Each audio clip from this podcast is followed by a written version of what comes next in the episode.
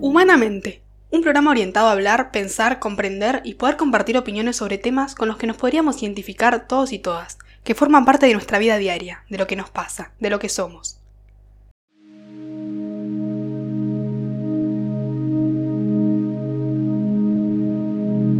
La bienvenida y presento un programa orientado hacia el pensamiento, la importancia de él, poder charlar sobre varios temas, compartir, buscar opiniones, aprender, abrirnos a un espacio para hablar sin miedo sobre temas que aportan o restan en nuestra vida y que de una u otra forma nos afectan.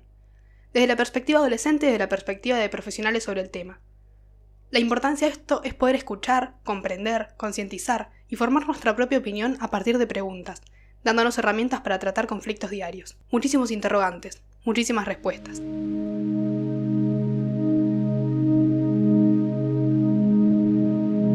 El día de hoy, siendo el primer programa de Humanamente, quisiera hablar sobre la identidad, la identidad personal y la identidad social o colectiva. Para poder comenzar se puede generar muchas preguntas al respecto, a raíz de ellas generar nuestra propia conclusión. Por ejemplo, ¿qué es una identidad? ¿Qué significa construir una identidad propia? ¿Cómo se logra? ¿Es tan importante? Empecemos por el principio. ¿Qué es la identidad o personalidad? La personalidad es la organización dinámica de los sistemas psicofísicos que determinan una forma de pensar y de actuar, única en cada sujeto y en su proceso de adaptación al medio. Ahora sí, la identidad es el conjunto de rasgos que nos definen, nuestras características, que a su vez están guiadas por nuestro pasado, nuestra historia, lo que vivimos anteriormente y el ambiente en el que nos encontramos, que influyen en la forma en que nos desenvolvemos en un determinado espacio. Es como nos construimos, desde un nivel cognitivo o desde un nivel afectivo o emocional, Nuestras habilidades, carácter, temperamento, valores, acciones, intereses, razonamiento, todo lo que nos hace únicos individualmente y nos diferencia del resto. Eso es nuestra identidad, pero no es algo con lo que venimos desde el nacimiento, ya que en la adolescencia es una etapa de desarrollo. La adolescencia es un cuestionamiento de todo, es la búsqueda de la personalidad y probablemente la estamos buscando, replanteando muchísimos aspectos de nosotros mismos, generando cambios. Según Eric Erickson, un psicólogo y psicoanalista reconocido mundialmente por su contribución a la psicología del desarrollo, la tarea más importante en esa edad es justamente la búsqueda y formación de una identidad. La construcción de un sentido coherente de sí mismos o sí mismas, que integre las vivencias a lo largo de la vida desde la infancia. Esto se genera a partir de la interacción con distintos grupos o personas que marcan el desprendimiento y o separación de nuestras visiones o vivencias de la infancia, donde todo era perfecto.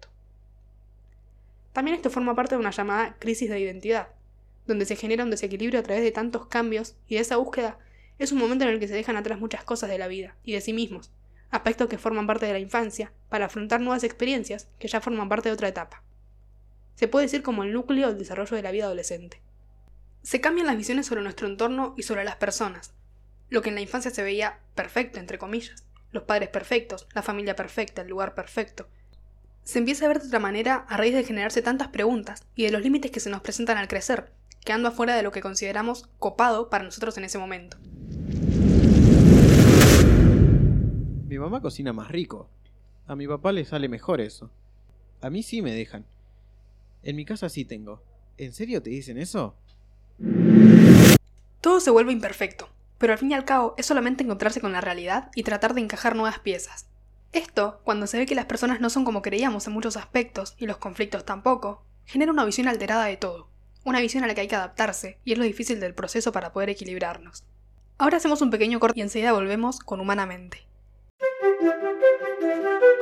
Los PCBs son compuestos químicos formados por cloro, carbono e hidrógeno. Por sus propiedades aislantes, se utilizaron en aceites para transformadores eléctricos, capacitores y otros aparatos industriales. Son sustancias persistentes y tóxicas que pueden dañar el ambiente y la salud de los seres vivos. Los PCBs llegan al ambiente por medio de derrames accidentales, escapes durante su transporte o incendios. Pueden trasladarse grandes distancias, desplazándose por los ecosistemas y la cadena alimenticia. Se absorben fácilmente por el contacto y no se degradan, acumulándose en los seres vivos. A partir del Convenio Internacional de Estocolmo, al que Argentina adhirió, se reconoció su impacto negativo y se asumió el compromiso de prohibirlos y eliminarlos de forma segura. Es por esto que en Argentina hay una ley que establece prohibición del ingreso al país de PCBs, la prohibición de su comercialización y producción, la eliminación de PCBs usados y la descontaminación o la eliminación de aparatos que contengan PCBs. Esta eliminación debe realizarse de manera segura.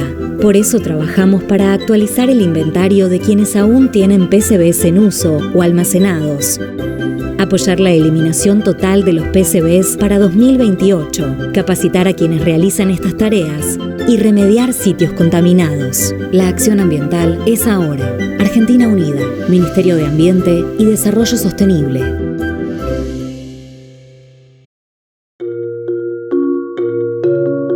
Los productos de limpieza, veterinarios o de jardín son productos químicos y tienen información fundamental en su etiqueta.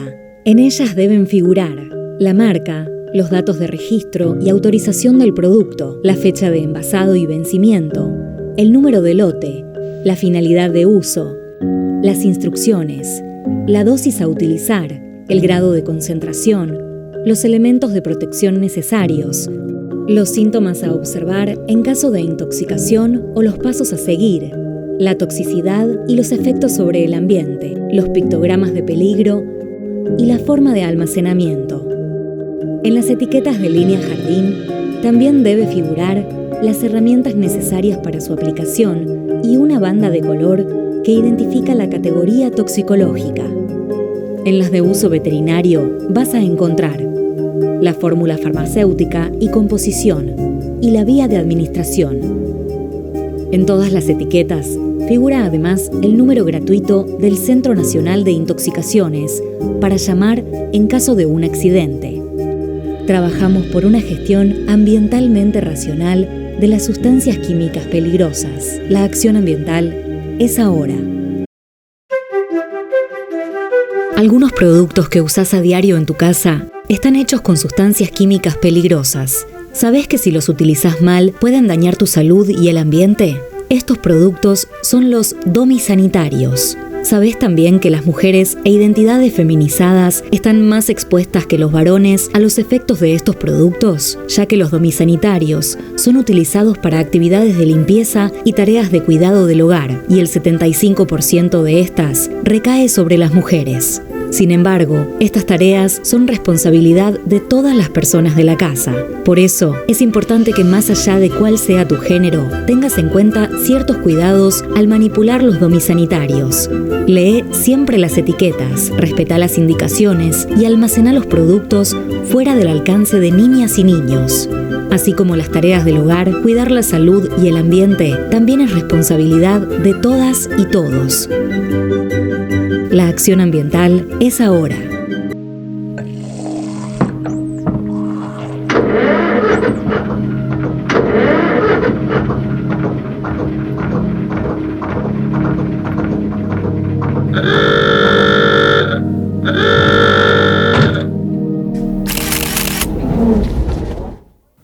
Humanamente, un programa orientado a hablar, pensar, comprender y poder compartir opiniones sobre temas con los que nos podríamos identificar todos y todas, que forman parte de nuestra vida diaria, de lo que nos pasa, de lo que somos.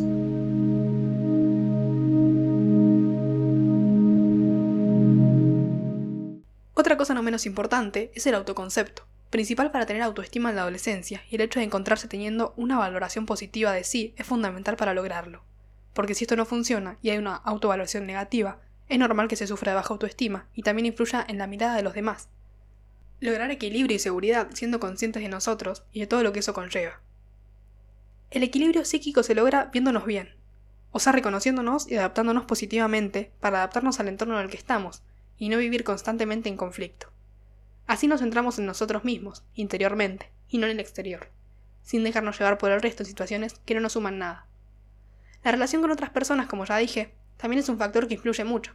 Si socializamos, más, menos, o puede que muy poco, todo influye en nuestra construcción, porque como dicen los expertos sobre estos temas, somos pura y naturalmente seres sociales y necesitamos de ello para nuestro crecimiento a lo largo de nuestra vida. La familia, amistades, redes sociales o grupos entre los que seamos parte, todo influye y nos modifica de alguna manera.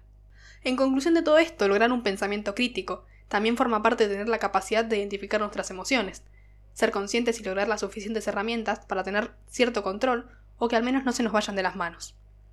Conocernos y trabajar en nuestra persona principalmente. Poder responder a todas estas preguntas que se nos presentan a lo largo de la vida y principalmente de la adolescencia. No tener miedo a hacer cuestionamientos sobre lo que somos, qué buscamos, qué queremos, qué nos rodea, y que en un futuro pueden transformarse en grandes cambios. Esto es la identidad desde este punto de vista, y la importancia de buscarla y encontrarla sin tantos miedos, sin tantas estructuras, sin etiquetas. Cada persona es un circuito de memorias únicas, distintas, circunstancias y decisiones. Bueno, para finalizar, me encanta hablar sobre temas desde mi lugar, desde mi perspectiva, y sobre todo pudiendo escuchar, aprender y enriquecerme desde la visión de otras personas al respecto también. Nos quedan muchísimos temas para poder tratar, de esto se trata, espero que les haya gustado, interesado y próximamente presentaré el segundo programa. Muchísimas gracias por escucharme, esto fue Humanamente, por Radio Evolución en la 88.1, la radio del Set 12.